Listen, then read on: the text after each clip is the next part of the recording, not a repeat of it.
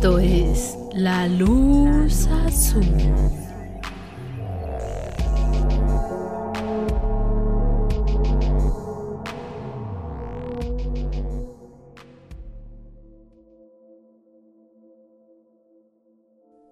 Hola, muy buenas noches. Sean bienvenidos a un episodio más de La Luz Azul Podcast. Antes que otra cosa nos presentamos.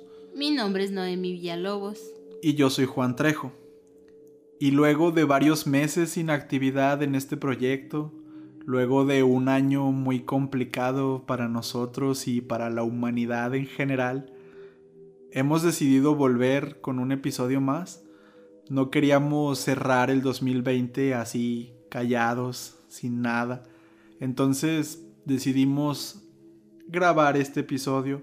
De hecho íbamos a esperar poquito ya para, para empezar con todo el 2021, pero dijimos, ¿por qué no un episodio más antes de que acabe el año?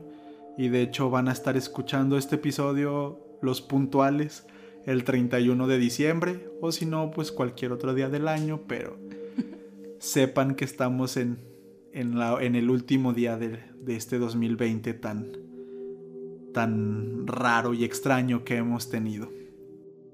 Y bueno, antes de comenzar, solamente dando un pequeño overview sobre este episodio, en esta ocasión no traemos un caso así tan sangriento, tan fuerte o que dé mucho miedo como en algunas otras ocasiones, como estamos un poquito acostumbrados. Esta vez decidimos traer un episodio un poco más relajado, pero siento yo que es muy interesante. Hicimos una pequeña investigación sobre algunos sucesos ahí bastante peculiares y nada, para no hacer más larga la introducción, vamos a comenzar con esto y esperemos que les guste este episodio.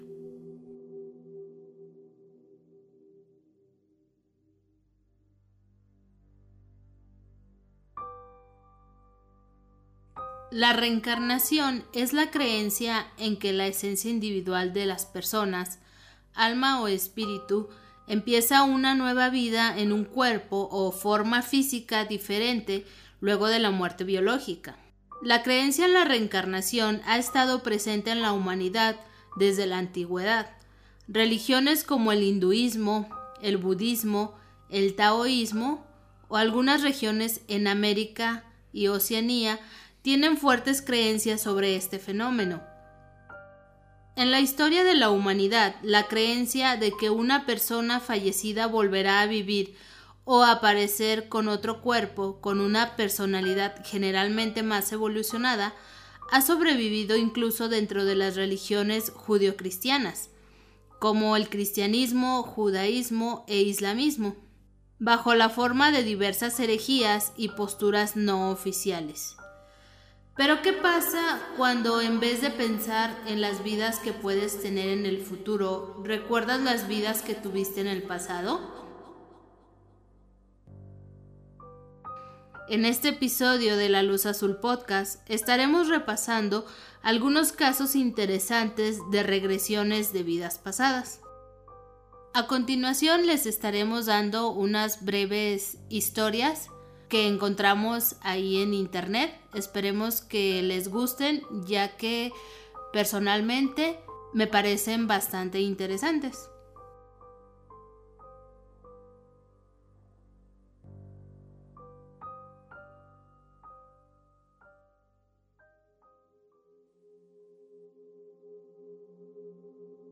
La primera historia es la de Joy Berwi. Joy nació en Sudáfrica y a muy temprana edad comenzaba a platicar con sus padres y sus compañeros del colegio sobre sus supuestas vidas pasadas. Los adultos que rodeaban a la niña pensaban que se trataba simplemente de cuentos salidos de su imaginación, pero cada historia que contaba parecía más extraña y más detallada, más específica que la anterior. A la edad de 5 años, Joy solía recibir visitas regulares de profesores y periodistas, quienes quedaban asombrados al escuchar las narraciones. Según estos testigos, decían que la pequeña podía recordar más o menos de 10 a 15 de sus vidas pasadas. Además, que se explayaba gustosa sobre todos los detalles y sobre el papel que jugó en cada una de estas vidas. Recordaba todos estos momentos con cada lujo de detalle. Según se cuenta, en su primera vida recordaba haber sido un habitante de las cavernas miles de años atrás. Era capaz de describir detalladamente dónde estaba localizada su casa o su cueva. Y de hecho, esta declaración, esta historia que ella contó, llevó a un grupo de arqueólogos y espeleólogos a encontrar un conjunto de cuevas que databan de la época prehistórica, cuevas que obviamente hasta ese momento no se habían encontrado. En otra de sus vidas pasadas, Joy afirmaba haber vivido como un esclavo en el antiguo Egipto, y pudo describir con exactitud, según diversos historiadores y expertos en la materia, cómo funcionaban algunos aparatos pues antiguos, algunos aparatos rudimentarios que se utilizaban en esa época. Según la niña, en esta vida ella se había dedicado a construir caminos y galeras. Obviamente, como podemos esperar de este tipo de casos, sus padres afirmaban que Joy nunca había leído sobre estos temas, no tenía ninguna forma en cómo saber, cómo haberse enterado sobre estos temas.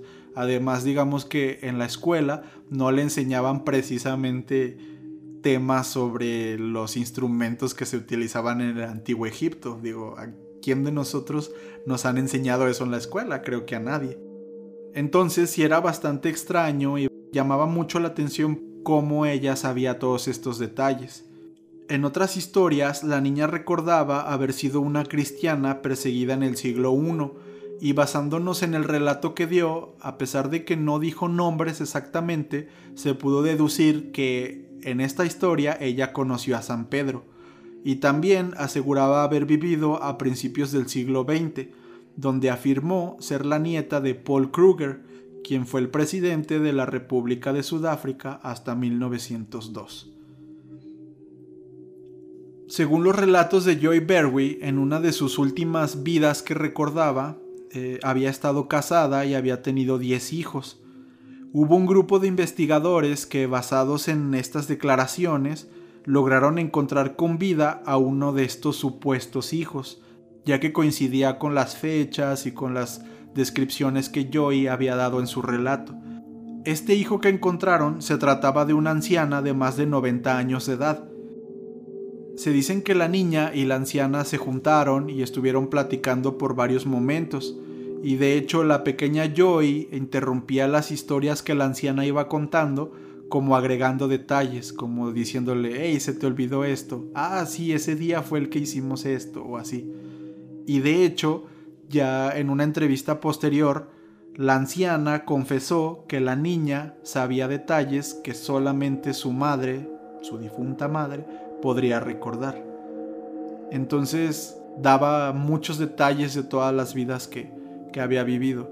Como ya les comenté, ella creía, ella decía recordar de 10 a 15 vidas pasadas y si era bastante curioso que a muy corta edad ya sabía tantos detalles sobre tantas épocas de la historia, podía describir bastante bien cada una de sus vidas.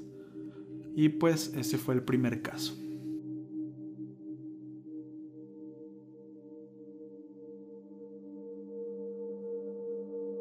El segundo caso es acerca de un niño druso.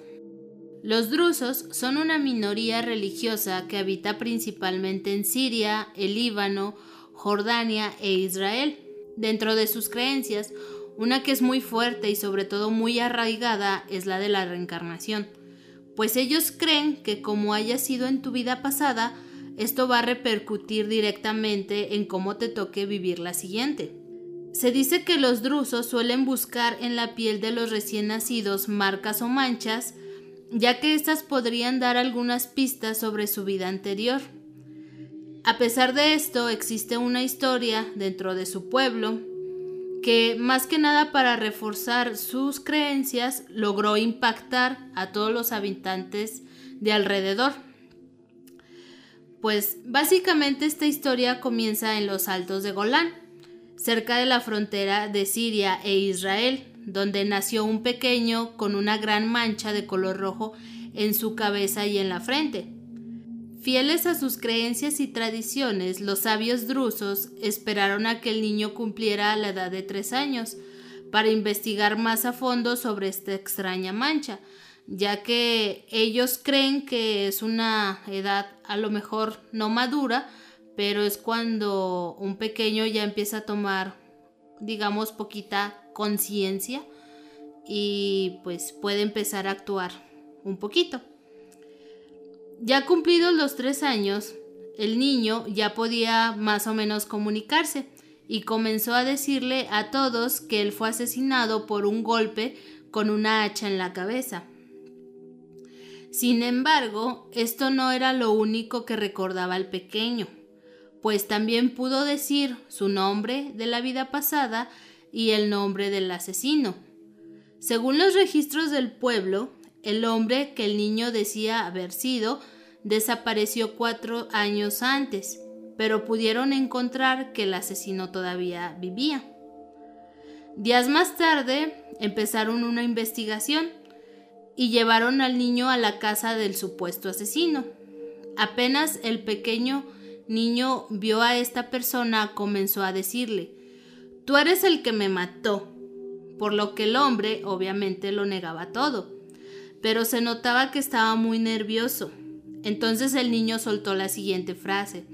Acéptalo, yo era tu vecino y tú me asesinaste con un hacha. En ese mismo instante, el niño recordó otro dato bastante fundamental para aportar a la investigación, y es que el pequeño les dijo el sitio exacto donde estaba el cuerpo enterrado y este estaba tan solo unos pasos de la casa de aquel hombre. Tras ser dirigidos por el niño, encontraron un esqueleto de un hombre con una herida en la cabeza que correspondía a la marca del niño. Todo el mundo se quedó observando al hombre y ante todos solo le quedó reconocer lo que el pequeño dijo, que había asesinado a su vecino aproximadamente cuatro años atrás por un problema de dinero. En este caso, digamos entre la multitud, estaba el doctor Lash, un médico reconocido por su labor como parte de las operaciones del gobierno israelí en la franja de Gaza. El doctor Lash fue el único no druso que estuvo presente a través de todo este increíble proceso y más tarde escribiría un libro sobre este y otros sucesos interesantes sobre la reencarnación. Aquí básicamente gracias al pequeño es que se logró dar con pues un asesino y este fue condenado. Entonces, como podemos notar, las reencarnaciones, aparte de ser peculiares, a veces llegan a aportar mucho en las vidas presentes. Y es que este caso de los drusos llama mucho la atención porque el niño en sus regresiones básicamente recordó todo y ayudó a la policía a encerrar a, una, a un asesino. Sí, y también lograron dar con el cuerpo de un hombre que al parecer no sabían que estaba ahí, porque cuando el niño los llevó, pues encontraron el esqueleto. También dieron con esto. Lo que me parece bastante curioso de este caso en específico es que el niño solamente tenía tres años y... Y ya podía comunicarse súper fluidamente con la gente. Sí, y ya tenía todos estos, pues todos estos recuerdos, o sea, yo no sé, pero a veces yo no me acuerdo de lo que desayuné en la mañana y este niño con tres años, cuando a lo mejor yo todavía, él ya recordaba todos estos detalles sobre un asesinato. Es bastante peculiar o posiblemente si lo vemos desde otra perspectiva, es que a lo mejor era su primera reencarnación.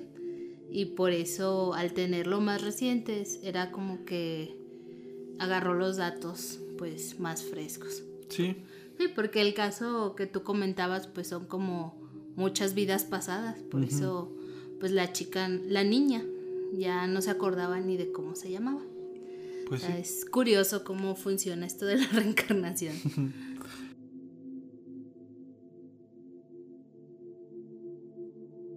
Bueno, el siguiente caso que yo les voy a comentar es el de Luke Ruhlman, quien vivía en Cincinnati, Ohio, y a la edad de 5 años comenzó a contarles a sus padres que esta no era la primera vez que vivía.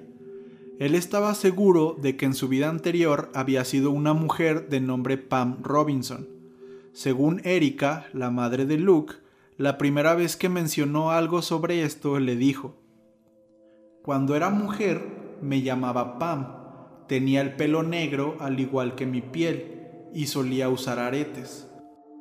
Obviamente con estas palabras la madre se quedó muy desconcertada porque no es algo que un niño pequeño te suela soltar así nada más. Así que, pues ahora sí que con una curiosidad bastante activa, le pidió más detalles sobre esta mujer de nombre Pam, y Luke le respondió, Yo era Pam Robinson, pero me morí durante un incendio. Luego subí al cielo y vi a Dios. Él me regresó y desperté. Cuando me vi, yo ya era un bebé, y tú me llamaste Luke. Al igual que en estos otros casos que les hemos contado, el niño parecía hablar muy seguro y convencido de sí mismo, lo que desconcertaba aún más a sus padres y a la gente que se enteraba sobre esta historia, por lo que rápidamente decidieron investigar un poco más allá. Después de algunas semanas de andar buscando datos, leyendo periódicos o en las noticias, dieron con una vieja noticia que mencionaba a una tal Pamela Robinson, una mujer afroamericana que había fallecido en Chicago durante el incendio de un hotel en 1993. La madre explicaría que era imposible que Luke conociera la historia de Pam, pues vivían muy lejos de Chicago y además Luke no sabía leer. Los padres Ruhlman decidieron contactarse con la familia Robinson y en una llamada ellos mencionaron que Pam era muy fanática de Stevie Wonder. Como curiosidad, básicamente Stevie Wonder era el único artista que le gustaba a Luke, era como su artista favorito y siempre quería que sus papás le estuvieran poniendo canciones de Stevie Wonder. El caso del pequeño Luke llamó la atención de la prensa, por lo que la madre y el niño aparecieron en un documental llamado Fantasmas dentro de mi hijo o Ghost Inside My Child, transmitido por Lifetime Movie Network, en este documental, entre varias pruebas que se hicieron, hubo una que destacó entre todas las demás, pues pusieron en una mesa un montón de fotografías de gente al azar y solamente una de Pamela. El niño dijo no haber reconocido a ninguna persona, no sabía ni quiénes eran, pero cuando vio la fotografía de Pam, la señaló y empezó a dar datos sobre cuándo a él le habían tomado esa foto. Y vemos como estos patrones que se van repitiendo recuerdan detalles sobre su vida anterior, pero lo que sí me llama la atención sobre este caso de Luke es que él recordaba como que esta etapa de la reencarnación, o sea, él recordó cuando se murió, dice que subió al cielo, vio a Dios y después despertó de nuevo ya siendo un bebé. O sea, él tenía plena conciencia de que despertó siendo un bebé, de que murió y despertó siendo un bebé. Entonces es lo que me parece un poco curioso de esta de este caso. Como tal, ya se los dijimos, él no sabía leer, nunca había visto noticias sobre Pamela y pues cierto o no, es bastante curioso cómo coincide lo que el niño cuenta con lo que pasó en realidad.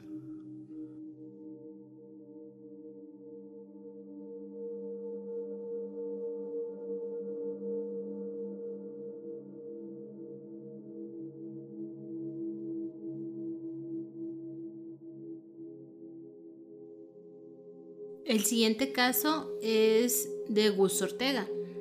El matrimonio Ortega, oriundo de Colorado, Estados Unidos, tenía una hija de no más de 7 años. Cuando estaban a la espera de su nuevo pequeño en diciembre de 1995. Ahí nacería August Ortega, el cual fue bautizado de esta manera y en honor a su abuelo. Cuando el abuelo vivía, todos lo llamaban Gus, así que al pequeño lo llamaron Augie para diferenciar un poco. El primer año de vida de Augie transcurrió de la manera más normal para un niño pequeño. Pero en 1997 Al año y medio de su vida, su padre empieza a notar algunas cosas extrañas en él. En una ocasión el señor Ortega se encontraba en la habitación de su hijo cambiándole los pañales, cuando el niño, así sin más, le suelta una frase bastante extraña. ¿Sabes, papá? Cuando tenía tu edad, el que te cambiaba los pañales era yo.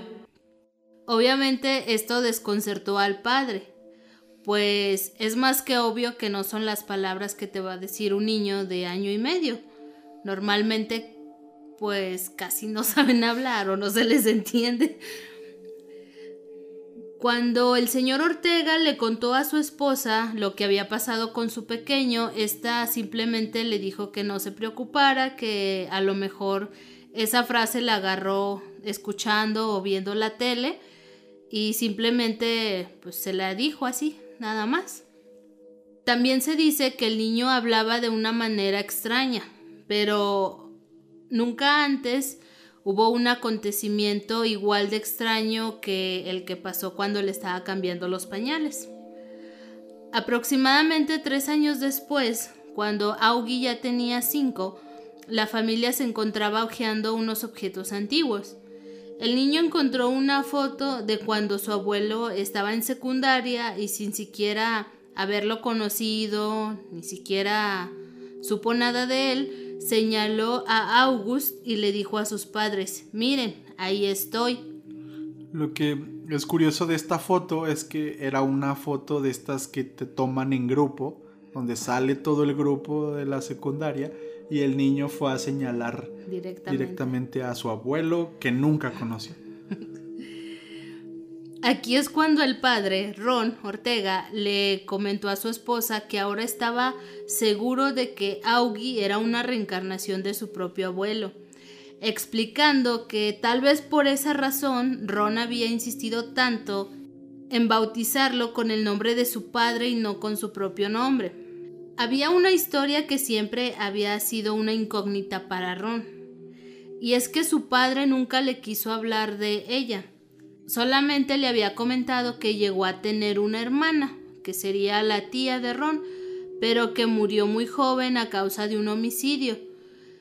Y es cuando decide preguntarle a Augie, oye Augie, ¿y cuando eras el abuelo tenías hermanos?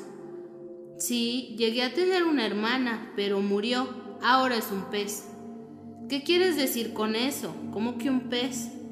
Bueno, es que unos hombres malos la arrojaron al agua. Ron Ortega, totalmente impresionado por las declaraciones de su hijo, decidió investigar con sus conocidos y familiares acerca de la veracidad de los hechos que estaba contando. Cuando encontró la verdad de la muerte de su tía, se quedó totalmente petrificado. Y es que la hermana de su padre había sido arrojada a la bahía de San Francisco por unos bullies adolescentes.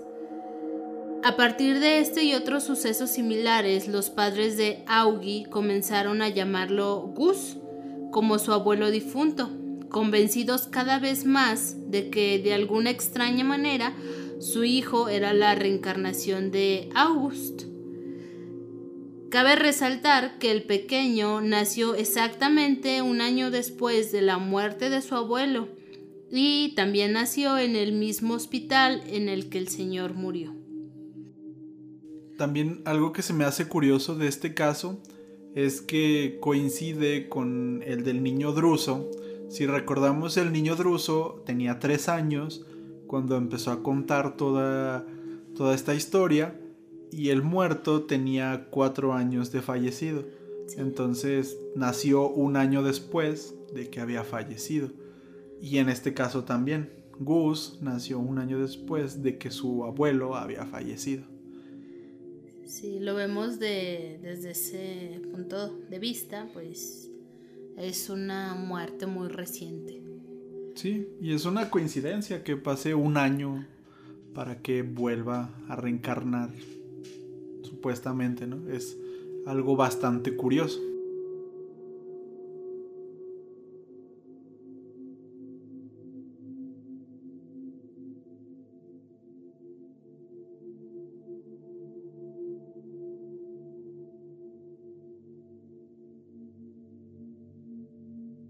Y lo último que yo les voy a contar no es un caso de reencarnación, es más bien sobre una persona que se ha encargado de investigar este fenómeno de las regresiones de vidas pasadas y, esto que les hemos venido contando.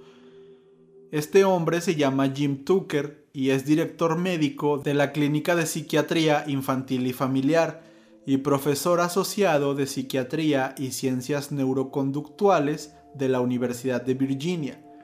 Su principal interés, como ya se los comenté, es investigar a los niños que parecen recordar vidas anteriores, y también ha investigado algunos casos donde los niños tienen recuerdos prenatales de cuando estaban en la panza de sus mamás, y también hay algunos casos de niños que recuerdan el momento de su nacimiento. La única teoría que Tucker ha sido capaz de presentar con respecto a esta evidencia es la posibilidad de que la mente exista más allá del cerebro, no que el cerebro contenga la mente, y que de alguna manera la conciencia pueda transferirse entre uno y otro individuo. Tucker afirma que de acuerdo con los paradigmas actuales de la física cuántica esto no es imposible y que el fenómeno de la conciencia aún es muy mal comprendido. Él ha escrito varios libros hablando sobre estos temas y se ha involucrado en las investigaciones de algunos de los casos más famosos e interesantes de este fenómeno, sobre todo en los Estados Unidos. Por ejemplo, él fue el principal investigador en el caso que nos acaba de comentar Noemí, el de Gus Ortega, entre muchos otros. Jim Tucker menciona que él no llamaría reencarnar a este fenómeno, él prefiere la palabra sobrevivir, ya que, como se los menciono, para él es más bien que la conciencia es algo independiente del humano y entonces no reencarna la conciencia, sino que sobrevive al cuerpo humano.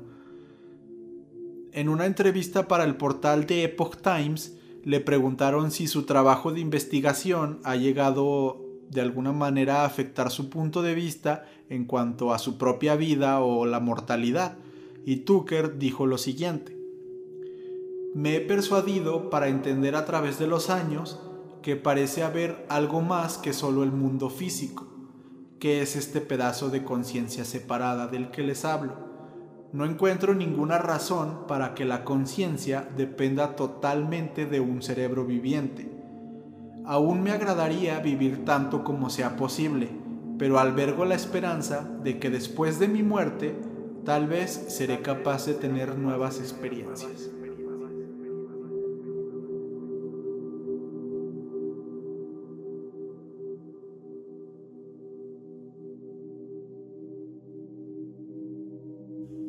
Y bueno, Noemi, ¿tú qué opinas sobre estos casos bastante curiosos de, de reencarnación?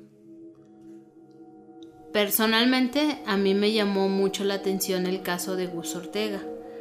Más que nada porque era un niño muy chiquito que a pesar de su corta edad empezó a comunicarse con sus padres.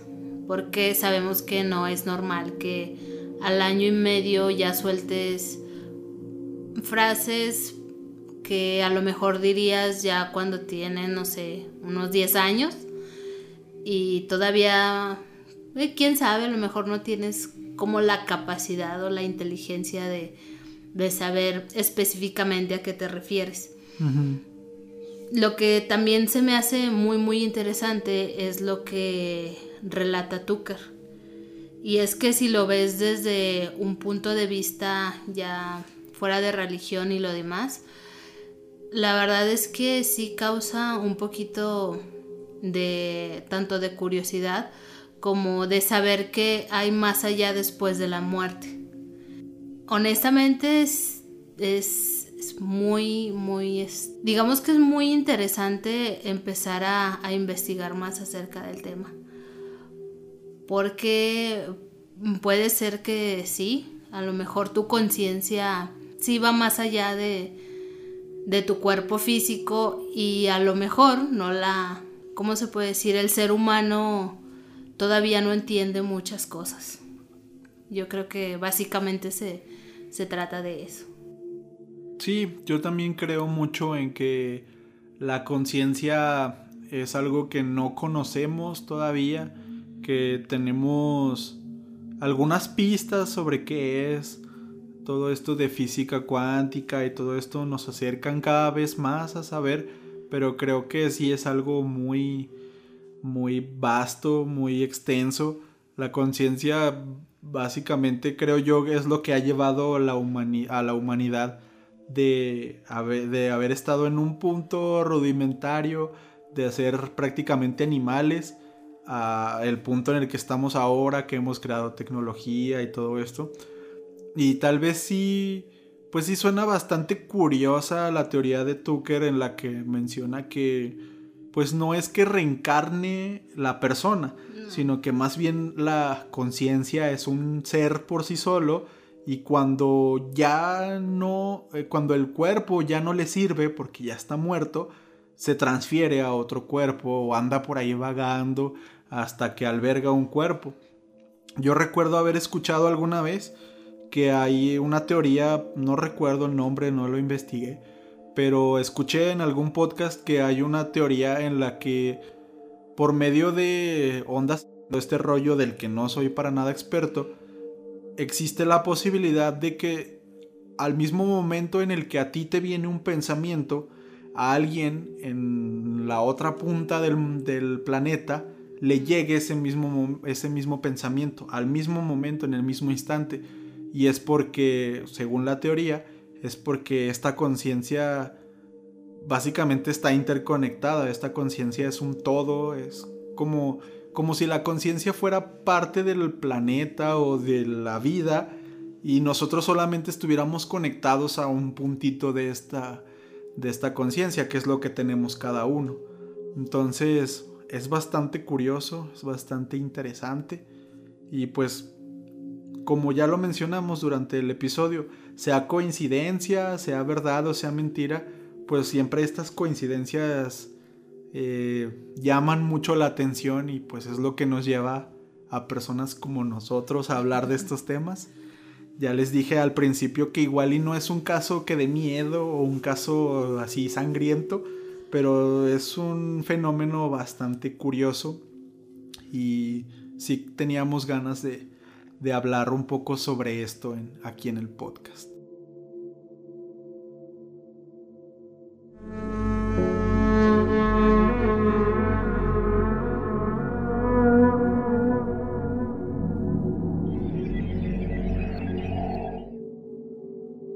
Cuéntenos ustedes qué es lo que creen, si creen en la reencarnación, si no creen, si son más religiosos, si concuerdan con los puntos de vista de Tucker.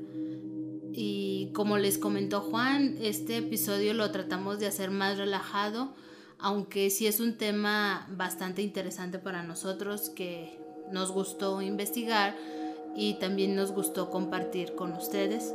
Y de seguro tiene como mucha profundidad y hay, hay no sé, algunos términos muy científicos y muy clavados que nosotros desconocemos. Nosotros solo les estamos dando como que la capita de encima por si a alguno le interesa investigar más y pues basta, bueno, sobra decir que no somos expertos en el tema, solo nos pareció curioso.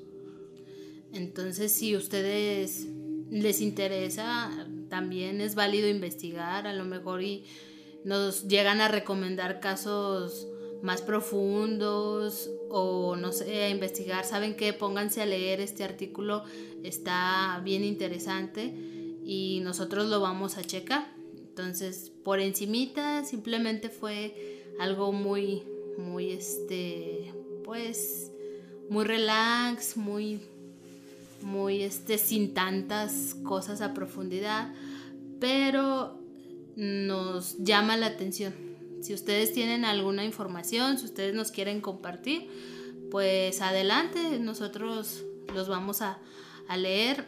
Y si ustedes tienen algún comentario extra de otra cosa que, que, no sea de estos casos misteriosos o a lo mejor de estos temas u otros, ya saben que nos pueden contactar en, en cualquier lado donde estemos activos de nuestras redes sociales, aunque parece ser que estamos más muertos que activos. y les agradecemos muchísimo, sobre todo por la paciencia que nos han tenido. Si es que todavía siguen con nosotros. Muchas gracias. Y esperamos el siguiente año mm, más actividad, pero sobre todo que sea un año mm, más claro con respecto a, ya saben, este tema bastante delicado de la pandemia que pues a muchos nos, nos afectó, a lo mejor a otros les afectó más. Entonces, cuídense mucho y esperamos que tenga más claridad el 2021. Definitivamente el 2020 no fue nuestro año en el podcast. Eh, estuvimos muy, muy muertos. De hecho, con este creo que serían nueve episodios en todo el año, que es muy, muy poco. Pero bueno, vamos a dejar de prometer tanto porque luego quedamos mal. Pero lo que sí les vamos a prometer es que vamos a intentar en la medida de lo posible que el 2021 sea nuestro año. en todo aspecto, tanto personal como en el podcast. Y pues esperemos que todo vaya para mejor, como dice Noemi. Y muchas gracias a los que ahí están todavía. Como saben, hace una semana salió el, conteo este que hace Spotify para los artistas y para los creadores de podcast. Y a pesar de que solo fueron ocho episodios en el año, nos fue mejor en audiencia que el año pasado. Esto tiene mucho que ver porque pues hay más gente que escucha podcast cada vez y hemos llegado a más lugares, pero cuando hicimos esa publicación en Facebook y en Instagram en las historias, hubo muchos de ustedes que nos respondieron y nos estuvieron pidiendo nuevo contenido. Y, o sea, eso siempre nos viene bien. También, bueno, ya como, como aquí, como, ya que estamos en la, en la hora de las confesiones, también debemos de decir que durante el año recibimos algunos malos comentarios, sobre todo en YouTube, que es donde están abiertos los comentarios en cada episodio Hubo algunas personas que comentaron, a mi gusto, demasiado grosero sobre algunos episodios que, ya viéndolo en retrospectiva, no están buenos. Hay episodios en los que, sobre todo al principio, en los que teníamos muchas fallas y nosotros lo hemos comentado, no somos expertos en el podcast y siempre hemos tratado de mejorar en la medida de que nosotros podemos. Y ese tipo de comentarios siempre bajan un poco pues el ánimo de, los creadores, de las personas que hacen contenido. Pero también es muy cierto que son más los comentarios buenos que nos llegan y los comentarios de apoyo que nos llegan. Así que, pues sí, vamos a, vamos a intentar que el 2021 sea mejor para nosotros y para ustedes. Ojalá que sea también mucho mejor. Y bueno, ya por último, ya hablé mucho. Ya por último le quiero mandar un saludo a mi amiga Caro Gallardo. Caro me pidió desde hace más de un año este episodio y le dije que algún día lo íbamos a hacer y que se lo iba a dedicar, bueno, que le iba a mandar un saludo en él. Así que esta idea, la idea de este episodio como tal fue, fue de ella, ella me dio esta idea hace mucho tiempo y cuando la investigamos se nos hizo muy muy interesante. Ya la teníamos desde hace tiempo, pero solo apenas pudimos grabar. Eh, así que pues muchas gracias, Caro. Te mando un gran abrazo, un saludo y pues ya sabes, muchas gracias por escucharnos. Y bueno, ya me callo. ¿Algo más que quieras decir, Noemi? Bueno, yo quisiera eh, comentar. Denise me mandó un mensaje privado a mi Instagram personal. Eh, Denise, pues te mando un saludo bien grande. Espero que todo esté bien y más que nada sabemos que eres de las seguidoras más fieles acá a la luz azul. Eh, obviamente, pues sabemos todo el cariño que nos tienen todos ustedes que nos siguen desde que empezamos y nos aguantan todo esto. Muchas gracias. Pero eh, digo, esta vez pues te mando a ti, Denise. Eh, entonces, ahí por el mensaje que me escribiste, muchas gracias por contactarme aunque la verdad sí soy bien mala también para las redes sociales, casi no ando muy activa. Y esperé, bueno, espero que todo esté bien y un gran saludo para ti. Sí, la verdad Denise siempre es bien bonita y siempre nos escribe. A mí también me escribió y me preguntó que si estábamos bien, que más que a mí lo que se me hizo muy bonito es que más que pedir nuevo contenido fue como de, oigan, o sea, están bien y, eso me pareció un detalle bastante, bastante bonito. Así que también, Denis, muchas gracias por eso. Que sin conocernos eh, estés ahí procurándonos y todo, es muy, muy lindo de tu parte y te lo agradecemos mucho. Entonces creo que ya sería todo para no alargar tanto, que ya se alargó. Les agradecemos mucho y esperamos que este 2021 sea mejor para todos nosotros y que este 31 se la pasen con sus seres queridos. A lo mejor no físicamente, pero en una videollamada o, o cualquiera que sea el contacto, puedan estar con sus seres queridos, la pasen muy bien y reciban el año nuevo de maravilla, básicamente. Esperamos eso. Les mandamos un abrazo bien, bien fuerte y pues los queremos mucho. Ya saben que pueden escucharnos en Spotify, en Apple Podcast, en Deezer, en las plataformas principales de podcast, también en YouTube y ahora también en Amazon Music, ya que Amazon decidió abrir las puertas a los podcasts, también ya nos pueden encontrar por ahí. Y si ustedes usan Alexa, le pueden pedir que les reproduzca la luz azul podcast. Alexa, reproduce la luz azul podcast y ya por ahí nos pueden encontrar también. Así que nada, feliz año para todos, muchas gracias por todo, los queremos y nos escuchamos en el próximo episodio. Buenas noches.